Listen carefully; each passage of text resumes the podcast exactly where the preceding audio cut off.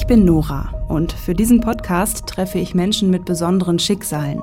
Menschen, von denen wir zwar immer wieder in den Nachrichten hören, über die wir aber eigentlich wenig wissen, weil wir nur über sie anstatt mit ihnen sprechen. Es war der Vormittag, ich habe meine E-Mails gecheckt und sein Account war offen und ich bin da rein und habe dann eine E-Mail gefunden. Man fühlt sich dann gar nicht mehr als Frau. Man fühlt sich dann, was war ich für ihn, was bin ich für ihn? Bin ich nur ein Alibi gegenüber anderen? Was ist falsch an mir? Hat er sich in mich nur verliebt, damit er das andere leben kann? Solche Dinge. Das ist Heike. Heike ist 60 Jahre alt und bezeichnet sich als tangiert Frau. Nach 25 Jahren Ehe hat ihr Mann ihr gesagt, dass er schwul ist. Trotzdem sind beide zusammengeblieben. Wie hat Heike auf das Geständnis reagiert und wie kann eine Beziehung unter diesen Umständen funktionieren? Darüber spreche ich mit Heike in dieser Folge. MDR aktuell. Tabubruch. Der Podcast über Schicksale hinter die Nachrichten.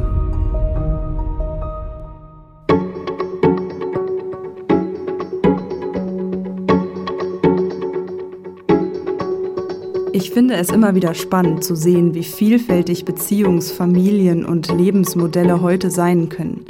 Klar, die Mehrheit von uns, zumindest in unserer westlichen Gesellschaft, führt wahrscheinlich nach wie vor monogame romantische Partnerschaften.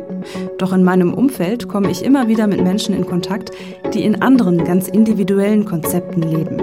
Stichwort Polyamorie, offene Beziehungen, Co-Parenting, Freundschaft plus, Beziehungen mit oder ohne Sexualität. Scheinbar alles ist möglich. Was aber passiert, wenn man das eine oder das andere Modell lebt und irgendwann merkt, dass man ganz andere Bedürfnisse hat? Vor ein paar Wochen hatte ich das erste Mal Kontakt mit Heike. Und Heike setzt sich bis heute mit dieser Frage auseinander. Du bist 60 Jahre alt, du lebst in Karst bei Düsseldorf und du hast mir vor einigen Wochen eine E-Mail geschrieben mit den Worten, ähm, ich bin eine Tangiertfrau. Magst du mir zum Einstieg erst einmal kurz erklären, was das ist? Ich bin auf die Tangiert-Gruppe gestoßen, als ich erfahren habe, dass mein Mann ähm, ja, Kontakt zu Männern hat.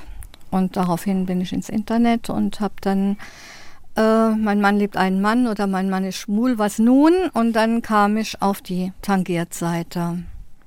So kann ich tangiert jetzt erklären. Also du, du kanntest den Begriff selber vorher auch nicht. Vorher ich bin nicht. da nicht, ich bin da kein Einzelfall. Also tangiert heißt ja immer tangiert von etwas sein, ja. Also mhm. ich bin jetzt zum Beispiel tangiert mit einem schwulen Mann oder einem homosexuellen Mann oder ich bin tangiert, weil ich ein umgeknicktes Ohr habe. Davon bin ich tangiert. So habe ich das immer interpretiert. Also du bist eine Frau, deren mhm. Mann äh, sich im Laufe der Ehe als schwul geoutet hat. Und äh, du hast auch von der Gruppe, von der Selbsthilfegruppe erzählt, mhm. wo es eben, wo sich Frauen treffen, denen ähnliches passiert ist. Da habe ich mich dann auch gefragt, oder da frage ich mich, gilt diese Bezeichnung auch andersherum? Also für heterosexuelle Ehepaare, wo sich irgendwann herausstellt, dass die Frau lesbisch ist? Gehe ich davon aus. Also wir hatten tatsächlich auch Anfragen von Männern, wo die Frau lesbisch war oder der Verdacht da war, dass die Frau eventuell die Ehefrau lesbisch ist oder die Partnerin. Ähm, allerdings haben wir da leider nicht so weiterhelfen können, weil das für unsere Gruppe eigentlich so war, dass wir erstmal so schockiert waren, dass wir gedacht haben, nee, kannst du ja jetzt nicht einen Mann, der auch betroffen ist, hierhin mit hinsetzen. Das muss ich dazu sagen, das war 1900 oder war 2000, 2003, 2004 die ganze Sache. Da war da diese Erkenntnis, dass dein Mann so sein könnte oder so ist, für dich als Frau so schockierend, dass du da gar keinen Mann ertragen hättest in der Gruppe. Auch also, keinen heterosexuellen. Mm -mm. Okay, also, okay. Ich, nee. Mhm. Also wir haben das von vornherein auch miteinander auch alle beschlossen, dass da ja aber so oft kam die Anfrage auch wirklich nicht. Ich habe mich nur gefragt, ne, warum sind dann nach deiner Wahrnehmung häufiger Frauen betroffen als Männer? Weil es ginge Klar. ja rein theoretisch auch andersrum. Ähm, das glaube ich nicht, dass, ähm, dass Frauen oder Männer oder Frauen häufiger betroffen sind als Männer. Ich kann mir vorstellen, dass die Dunkelziffer bei den Männern genauso hoch ist wie bei den äh, Frauen. Aber Männer suchen sich dann eher niemanden zum Reden. Vermute ich fast, ja. Okay. Hm.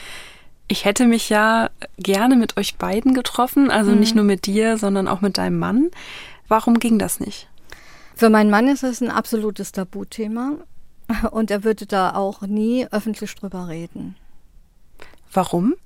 Ich denke, es kommt wahrscheinlich auch aus seiner Erziehung heraus, aus dem Charme, dass er mich damit verletzt hat. Ja, und weil er sowieso eigentlich kein großer Redner ist. War es denn okay für ihn, also weiß er, dass wir heute darüber sprechen? Ja. War es in Ordnung für ihn, dass du die Geschichte erzählst, ja. aus deiner Sicht? Mhm, das ist für ihn absolut in Ordnung. Warum ist das Thema aus deiner Sicht ein Tabu? Ich meine gar nicht nur jetzt äh, Homosexualität allgemein, ne, mhm. sondern eben einfach eure Konstellation. Also die Tatsache, dass ihr, dass ihr quasi als von außen als heteros heterosexuelles Paar verheiratet seid und mhm. ihr auch lange zusammen wart, Kinder habt und jetzt eben eben trotzdem zusammen seid, obwohl dein Mann bekennt schwul ist. Mhm. Ähm, was ist was ist daran tabu aus deiner Sicht? Dass wir nicht drüber reden können im Freundeskreis oder so. Also wenn wir uns mit Freunden treffen, das wissen so gut wie kaum jemand, ist es einfach ein Tabu unter uns. Also dass ein Tabu ist, wir sprechen nicht darüber. Okay, also das war mir nämlich bisher auch nicht klar, dass so. das in deinem Freundeskreis auch niemand weiß. Nein. Mm. Okay. Und trotzdem hattest du den Mut, ähm, öffentlich mit mir darüber zu sprechen. Ja, jetzt nach so vielen Jahren, ja, habe ich den Mut dazu. Und ähm, ich denke auch, es muss einfach vielleicht mal wieder öffentlich gemacht werden, weil es so viel Frauen vielleicht auch hilft. Also ich finde es großartig, dass du mhm. die Offenheit hast, mit mir darüber zu sprechen. Ich frage mich nur, hast du da gar keine Angst, dass es vielleicht jemand aus deinem Umfeld hören könnte und dich erkennen könnte? Dann ist es so. Dann ist, also okay. mittlerweile bin ich so selbstbewusst, dass ich sage, und das habe ich, das haben wir ja auch vorher abgeklärt, dann ist es so. Ich merke schon gleich zu Beginn unseres Gesprächs, wie entschlossen Heike ist. Ich spüre ihr starkes Bedürfnis, endlich mal offen darüber zu sprechen, was ihr passiert ist. Heike sagt, dass es viele tangiert Frauen gibt. Doch konkrete Zahlen lassen sich im Netz nicht wirklich finden. Auf der Seite des Lesben- und Schwulenverbandes finde ich immerhin folgende Info. Laut einer Expertenschätzung aus dem Jahr 2001 waren bis zu zwei Millionen schwule, lesbische und bisexuelle Menschen in den USA irgendwann in ihrem Leben mit einem heterosexuellen Partner verheiratet. Für den deutschsprachigen Raum gäbe es dazu keine Schätzungen, so der Verband. Als Heike ihren Mann 1983 kennenlernt, ist sie gerade Anfang 20. Wir haben uns ähm, in einer Studentenkneipe damals kennengelernt, in dem Ort, in dem wir lebten. Und ja, war ein gemütlicher Abend und er kam irgendwie aus dem Skiurlaub zurück und ähm, ja, und wir waren da mit Freunden gesessen. Also ich kannte ihn vorher nicht, aber ich kannte seine damalige ähm, Freundin, die auch mit uns da in dieser Clique saß. Ja, und er kam dann und irgendwie war das so, er kam, sah und siegte. es war Liebe auf den ersten Blick. Ja. Wirklich? Wirklich, also, es war wirklich so. Also, wie im Film. Wie im Film. Also er setzte sich mir gegenüber und ähm, wir haben uns in die Augen geschaut und es war irgendwie, ja, Bomb. ähm, was war denn da dein erster Eindruck von deinem Mann? Was hat dich da so besonders berührt, bewegt? Ähm, was mich so bewegt hat, war, ja, ich weiß gar nicht, seine Art, seine Augen, sein Lächeln. Es war es war einfach alles so umwerfend. Das, genau dieser Typ Mann, den ich mir eigentlich immer so, ich, hört sich jetzt vielleicht blöd an, aber Traumprinz, ja, den ich mir immer so vorgestellt habe. Und auch in seiner Art und, und ja. Wie schnell nach dem ersten Treffen seid ihr denn zusammengekommen? Den nächsten Abend. okay, das ist wirklich wie ein Film. Das war wirklich wie ein Film, ja. Also und seitdem sind wir, das kann ich dir sagen, das war der 23. April 1983, seitdem sind wir zusammen. Hast du denn damals schon gemerkt, dass irgendwas anders ist? -mm. Gar nicht. Gar nicht. Absolut gar nicht. Also wir hatten so eine tolle Zeit. Es war wirklich, ja, es war einfach schön. Ging es deinem Mann auch so? Also war es für ihn auch Liebe auf den ersten Blick? Mhm, ich denke schon. Ja, also das hat er auch mal gesagt. Mhm. Mhm. Ihr habt dann also schon zwei Jahre später geheiratet. Mhm. Ähm, vielleicht kannst du mir so ein bisschen erzählen, ähm, wie war euer Leben, euer Alltag zu der Zeit in den 80ern? Mhm. Habt ihr da beide schon gearbeitet? Habt ihr studiert? War Familiengründung ja. schon ein Thema? Ähm, Familiengründung war ein Thema. Ähm, mein Mann hatte noch studiert und ich bin arbeiten gegangen schon. Also ich hatte eine gute Anstellung in einer großen Firma in dem Ort, in dem wir gelebt haben. Wir waren viel unterwegs. Äh, Eishockey war damals großes Thema. Ihr habt dann im ziemlich kurzen Abstand drei Kinder bekommen. Mhm. Das hattest du mir am Telefon erzählt. Ja. Ähm, tatsächlich auch total mein Jahrgang. Also ich könnte deine Tochter sein. Mhm. Äh, die sind geboren 1987, 88 und 1990. Ja. Und ich kann mir vorstellen, dass man auch in dieser Zeit gar nicht so viel mitbekommt von den Bedürfnissen des mhm. Partners, weil sich ja halt eben alles um die Kinder dreht. Mhm. Und ja auch gerade die erste Zeit immer ganz besonders intensiv ist. Ähm, wann war denn das erste Mal, wo du gemerkt hast, mit meinem Mann ist irgendwas anders als sonst? Eigentlich schon ähm, mm, während der Schwangerschaft. So hatte ich das Gefühl. Aber es war es halt natürlich so, dass man, wenn man schwanger ist und die letzten zwei waren auch noch Risikoschwangerschaften, da haben wir uns irgendwo entfernt. Ne, da stimmte die Sexualität klar nicht mehr ganz so. Und ähm, da hat man es schon hinterfragt und gab auch leichte Anzeichen dafür, wo ich mir gesagt habe, okay, warum schaut er sich jetzt, gab es dann Hefte, die ich gefunden habe. Was für Hefte? Ja, so Pornohefte halt und ähm, auch mit Kontaktanzeigen und also du hast quasi während deiner Schwangerschaft mit deinem zweiten Kind Pornohefte, schwule Pornohefte ja. entdeckt. Mhm. Und ich versuche mich da einfach gerade in diese Situation rein zu versetzen ich kann mir vorstellen, dass das vielleicht auch sehr verwirrend ist, erstmal, verletzend auch. Ja. Wie war das für dich? Vielleicht kannst du da einfach deine Gefühle nochmal ein bisschen. Also es war irgendwie schon ein Schock und ich habe mich natürlich gefragt, wieso und weshalb und habe ihn aber tatsächlich auch nicht drauf angesprochen erstmal. Und verletzt kann ich jetzt nicht so sagen, weil ich, wie gesagt, das auch auf die Schwangerschaft zurückgeschoben habe und gesagt, klar, so ein Mann hat halt sein Bedürfnis und äh, wir sind jung, ja, und geht halt jetzt nicht, weil Risikoschwangerschaft und von dem her habe ich das gar nicht so. Und als ich ihn darauf angesprochen habe, hat er auch nur gesagt, ja, ja, ist halt, regt mich halt ein bisschen an. Aber mach dir keine Gedanken. Ja, so hm. war es. Also habe ich mir dann auch nicht mehr tatsächlich, weil das war ja für mich, es ist mein Mann, ich vertraue ihm, ja, und ähm, dann hat, war das auch abgehakt.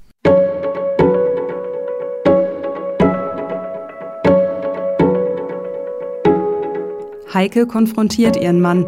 Der tut das Ganze ab. Und Heike verdrängt es. Sie hat einfach andere Sorgen in dieser Zeit. Ein kleines Kind, das versorgt werden möchte, eine zweite Risikoschwangerschaft, die dann aber zum Glück gut endet. In den nächsten Jahren lebt Heike mit ihrem Mann das klassische Familienmodell Mutter, Vater, Kinder. Bald kommt noch ein drittes Kind dazu. Heikes Mann ist mittlerweile fertig mit seinem Studium und arbeitet als Ingenieur in der Automatisierungstechnik. Heike ist zu Hause. Nach ein paar Jahren zieht die Familie von Stuttgart nach NRW, weil Heikes Mann dort eine neue Stelle antritt. In all der Zeit gibt es keine weiteren Anzeichen, dass er schwul ist, sagt sie.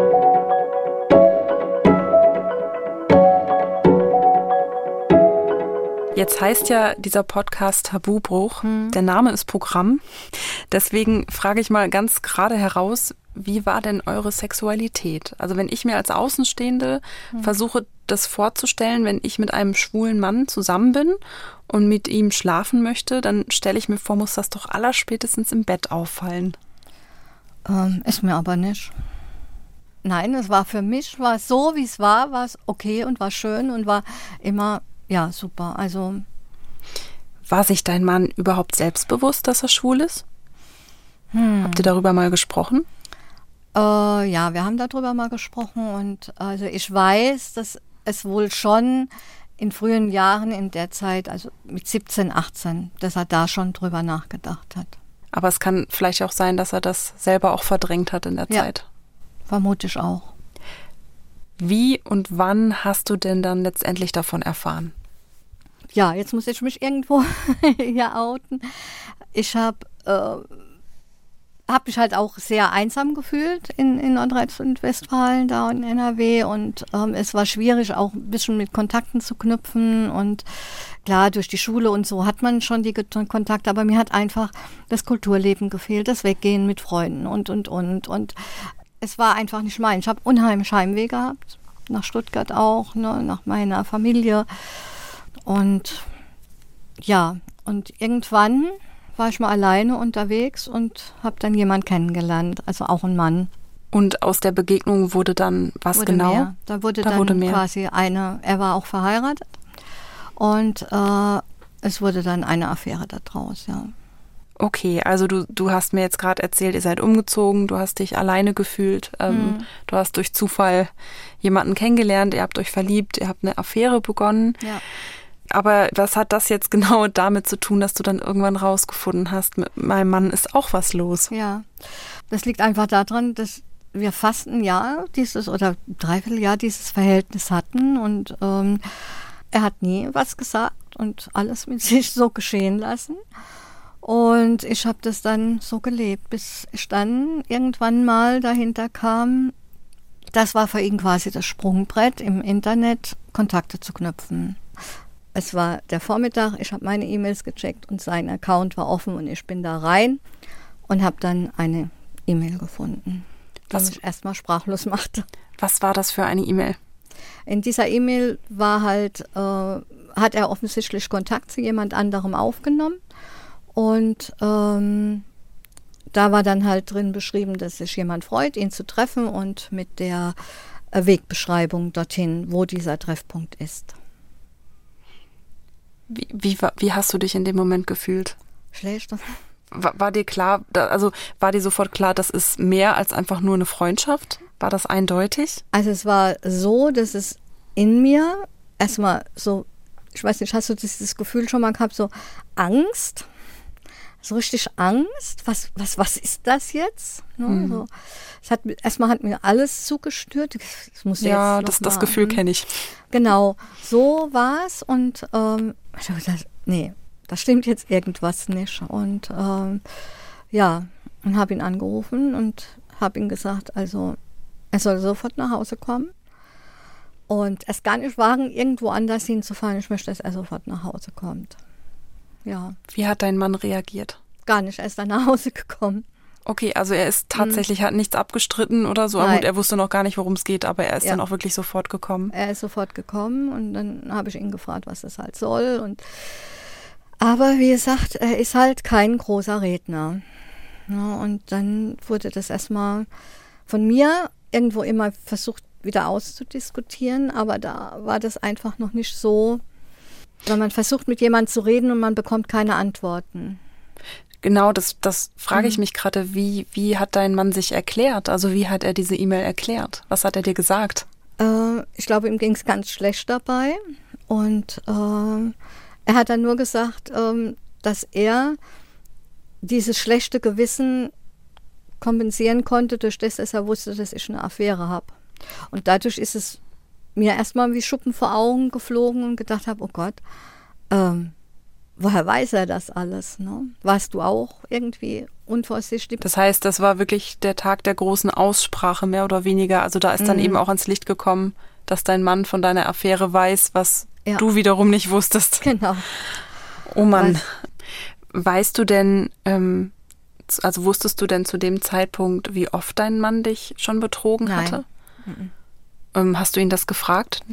Das habe ich ihm gefragt, aber ähm, es gab wohl ein oder zwei Treffen, die dazu geführt haben, von denen ich weiß, aber mehr weiß ich leider auch nicht. Wie gesagt, es ist einfach für ihn ein großes Tabu.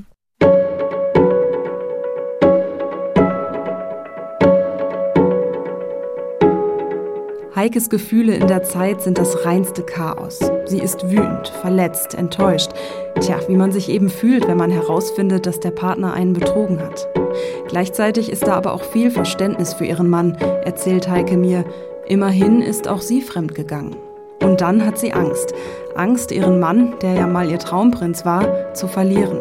Angst, dass jetzt ihre Familie, ihr komplettes Leben auseinanderbricht.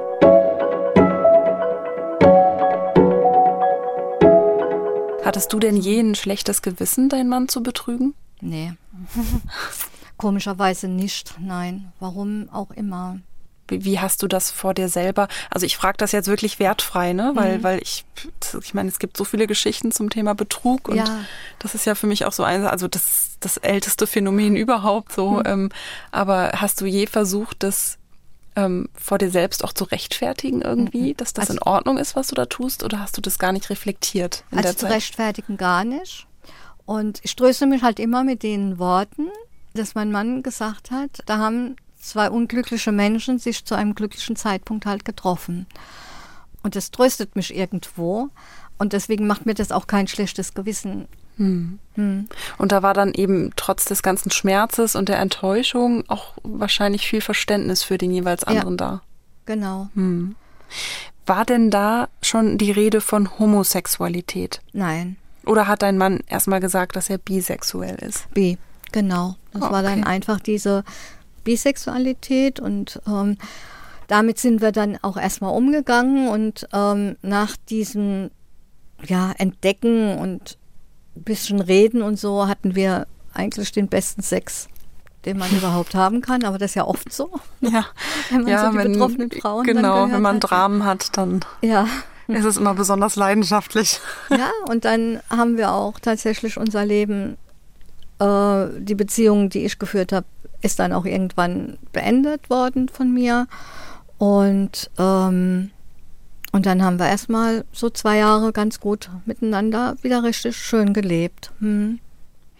Und dennoch, sein Verhältnis war ja mit einem anderen Mann. Ja. Also wenn du nochmal versuchst, dich in diese Situation hineinzuversetzen, nach über 20 Jahren Ehe, mhm. sprecht ihr das erste Mal darüber, dass dein Mann mit anderen Männern schläft. Wie, mhm. wie hat sich das für dich angefühlt in dem Moment? Ganz schlimm.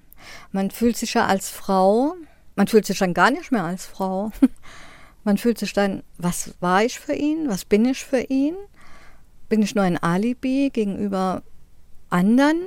Was ist falsch an mir? Hat er sich in mich nur verliebt, damit er das andere leben kann? Solche Dinge.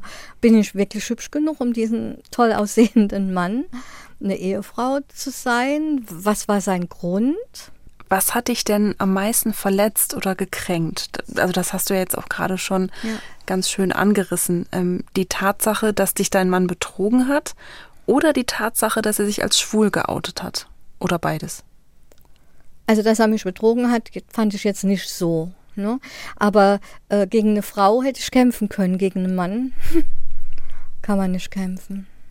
Das wäre nämlich auch meine nächste Frage ja. gewesen. Ne? Also spielt es für dich eine Rolle, dass der Betrug mit einem anderen Mann war genau. und nicht mit einer anderen Frau? Ja. Und wo, wo ist der Unterschied? Also wie gesagt, ich denke, gegen eine Frau kann man kämpfen. Ja, die kann man irgendwie noch ausstechen und kann seine Vorzüge wieder hervorholen, kann miteinander reden. Was hättest du gerne von mir? Wie hättest du mich gerne? Können wir das irgendwie miteinander verbinden? Kriegen wir da einen Kompromiss hin? Ne? Oder so. Aber gegen einen Mann, was will ich da noch ausrichten? Naja, es ist konkurrenzlos, ne? Man kann sich damit nicht vergleichen. Damals zumindest. Heute, hm. sehe ich, heute ist es, sehen die Frauen das vielleicht ganz anders, kann sein, ne? Gut, ja, das ist natürlich so mit der Gender-Debatte, na klar. Genau. Dann, mhm. Da ändern sich auch gerade wieder ganz ja. viele Dinge, aber eure Generation ist da wahrscheinlich dann auch nochmal ganz anders aufgewachsen. Ja. Ich stelle mir diese Situation hoch emotional und dramatisch mhm. vor. Also ich glaube, wenn ich das von meinem Mann erfahren würde, dann wäre ich wahrscheinlich erstmal nur wütend, dass er mich so lange belogen hat. Mhm. Wie, wie ging es dir? Ja, wütend auch es war eine Ohnmacht. Es war einfach tatsächlich nur eine Ohnmacht. Und ähm, klar, es gab viele, viele Tränen. Aber trotzdem waren ja noch die drei Kinder da. Das darf man mhm. auch nicht vergessen. Und man möchte ja die Kinder jetzt auch nicht mit diesem Thema belasten.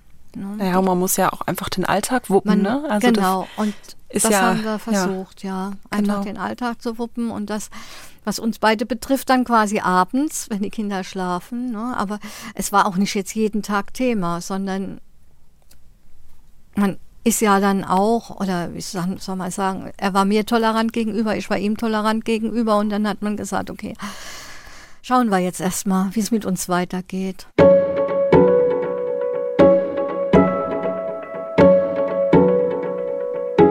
Nach diesem ersten Outing beenden Heike und ihr Mann ihre Affären. Sie beschließen, zusammen wohnen zu bleiben, sich nicht sofort zu trennen. Ihren drei Kindern sagen sie vorerst nichts. Stattdessen gehen sie zur Eheberatung und stellen im Laufe der Gespräche fest, da gibt es so viel, was uns verbindet.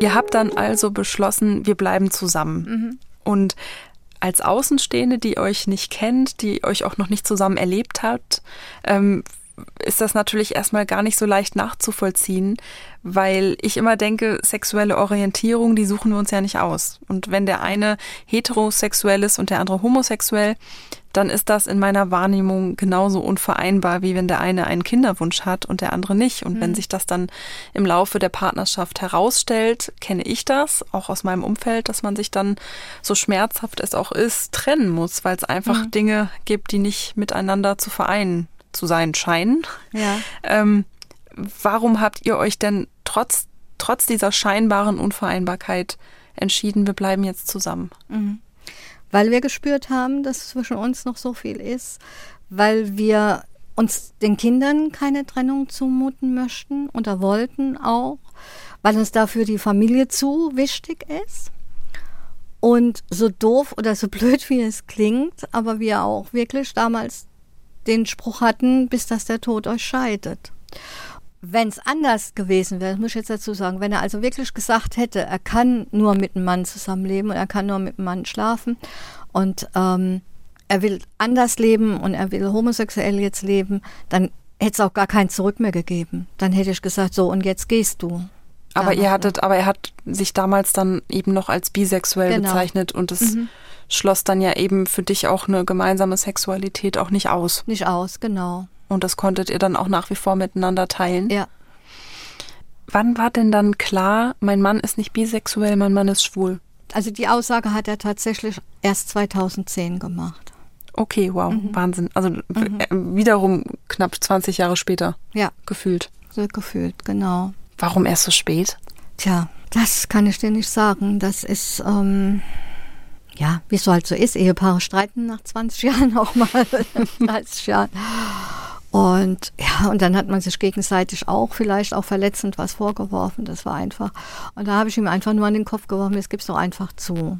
Und da hat er gesagt, ja, ich bin schwul. Als er das dann wirklich das erste Mal nach dieser ganzen langen mhm. Zeit ausgesprochen hat, was ging dir da durch den Kopf?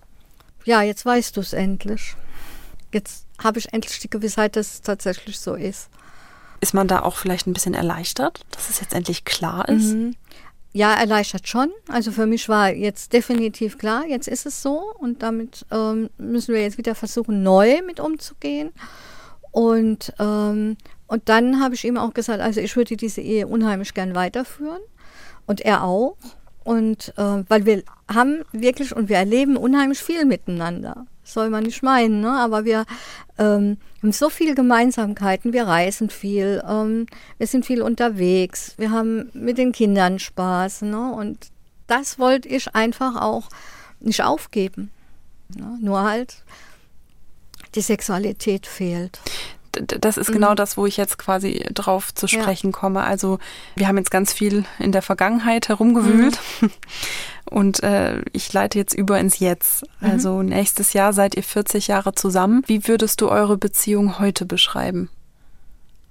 Wertschätzend, denke ich. Mhm. Also unsere Beziehung ist sehr wertschätzend. Ähm, sie ist wie jede andere Ehe auch, ne? Mal Gewitter, mal Sonne und und und äh, Juhu. Ähm, aber so voller Vertrauen, also Vertrauen in uns und in unsere Familie.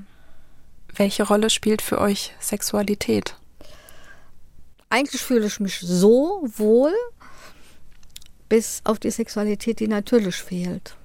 Und das wäre jetzt meine nächste mhm. Frage gewesen. Also nach dem Outing, nach dem zweiten Outing ja. sozusagen, als er dann wirklich gesagt hat, ja, ich bin, ich bin schwul, mhm. ähm, habt ihr danach dann nochmal miteinander geschlafen? Nein. Da war dann der Sex auch wirklich ja. komplett vorbei. Genau. Seit 2010, 2011. Ja. Mhm. Okay. Ähm, und jetzt gibt es aber, und das sagt meine Generation, mhm. ähm, viele verschiedene Formen von Beziehungen. Also Stichwort offene Beziehung oder ja. auch Polyamorie, ne? also mhm. Liebesbeziehungen mit mehreren Menschen führen. Und dann, mhm. wenn man sich damit beschäftigt, dann eröffnen sich einem ja wirklich ja. unerahnte Möglichkeiten. Mhm. Kam so etwas je für euch in Frage? Nein. Warum nicht? Also ich könnte, für mich nicht. Ich kann jetzt nur für mich sprechen. Also ich würde sowas nicht leben wollen. Du hattest mir nämlich im Vorgespräch mhm. das so erklärt, dass ihr wirklich auch untereinander abgesprochen habt, ihr verzichtet füreinander auf auch. Sexualität. Ja. Also es gibt ihn mhm. eben nicht miteinander, aber auch nicht mit anderen Menschen. Ja. Und da frage ich mich, ähm, wie, wie geht es dir damit? Alles gut. Also mir geht's insoweit gut. Klar habe ich die Sehnsucht schon, nochmal mit dem Mann zu schlafen. Auf jeden Fall. Ähm, aber ich wüsste gar nicht, ob ich das noch kann. Muss ich jetzt ganz ehrlich sagen. Ich meine, ich bin jetzt 60, bin nicht die sportlichste. Und, ähm, und ob ich überhaupt noch Männer anspreche, weiß ich nicht. Vielleicht auch aus der Angst davor, oh Gott, hoffentlich spricht mich kein Mann an, nachher ist er dann doch wieder schwul oder so. ne? Ja, man weiß es ja nicht. Ne? Ja, naja, du hast gelernt, man muss mit allem rechnen. Ja. Würdest du sagen, du bist glücklich? Ihr seid glücklich? Mm. Also ich bin glücklich mit dem Leben, das wir beide führen. Also darüber bin ich total glücklich und dankbar. Im Innersten bin ich natürlich nicht so glücklich. Klar, würde ich gern mal mich anlehnen und einen schönen, also ne, so einen richtig schönen romantischen Abend mal wieder mhm. erleben oder so, klar. Das ist dieses kleine Fünkchen, was das Glücklichsein nicht so perfekt macht.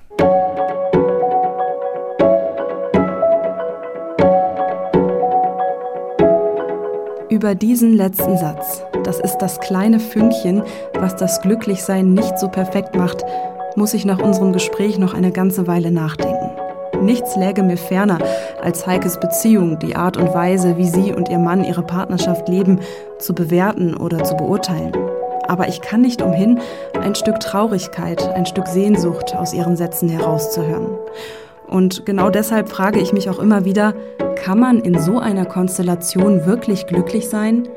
Wie schwer muss es sein, auf Sexualität komplett zu verzichten, wenn man doch eigentlich das Bedürfnis danach hat?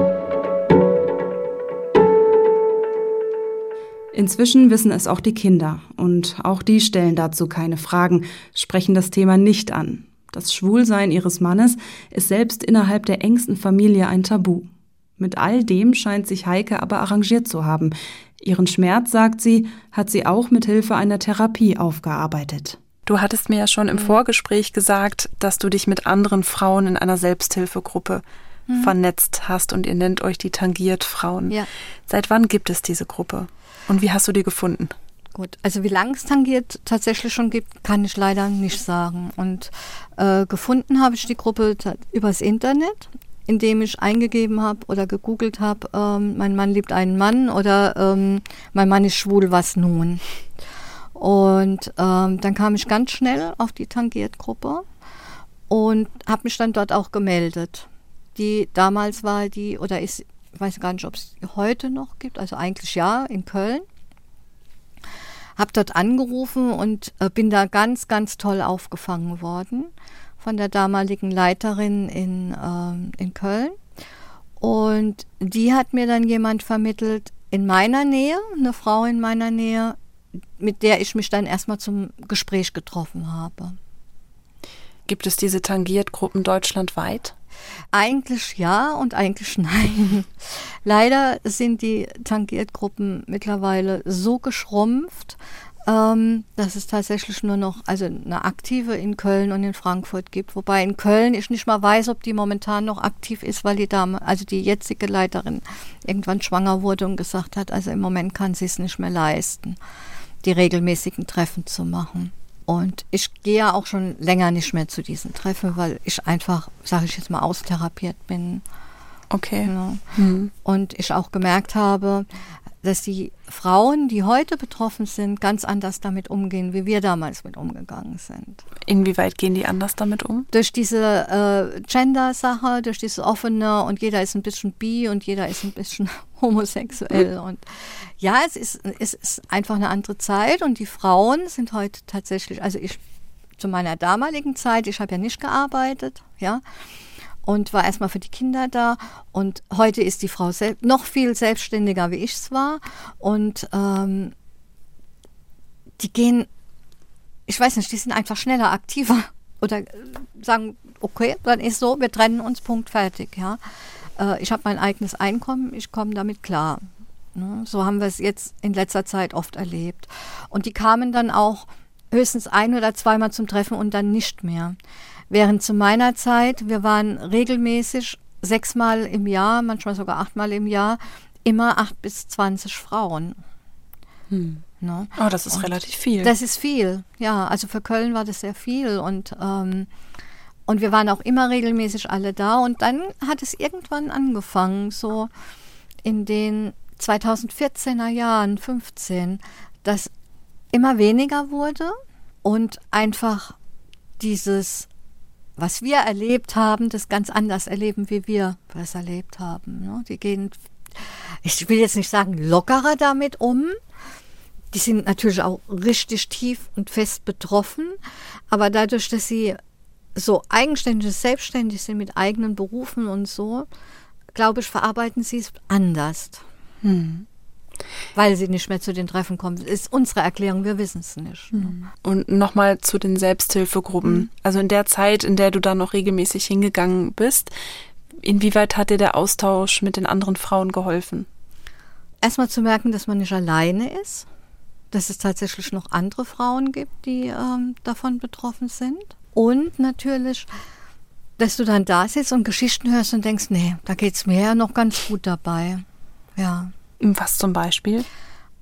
Ein Beispiel kann ich sagen, eine Familie, Vater, Mutter, Kind. Die Tochter ist erwachsen, studiert, sieht aus.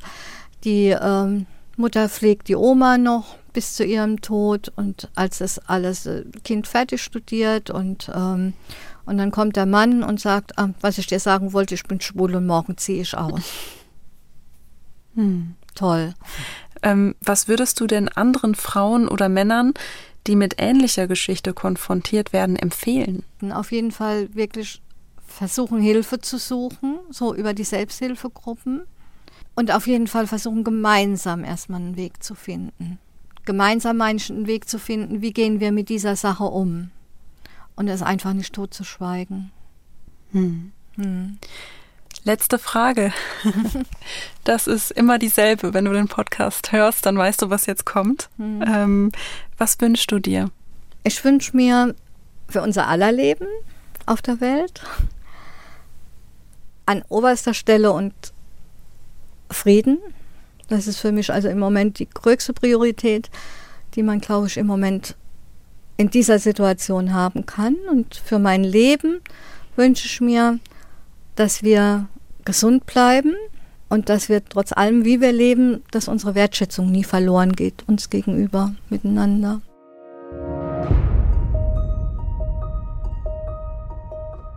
Willst auch du mir deine Geschichte erzählen? Dann schreib mir, gern auch anonym an tabubruch.mdraktuell.de. Ich freue mich über jede Nachricht. MDR aktuell. Tabubruch. Der Podcast über Schicksale hinter den Nachrichten.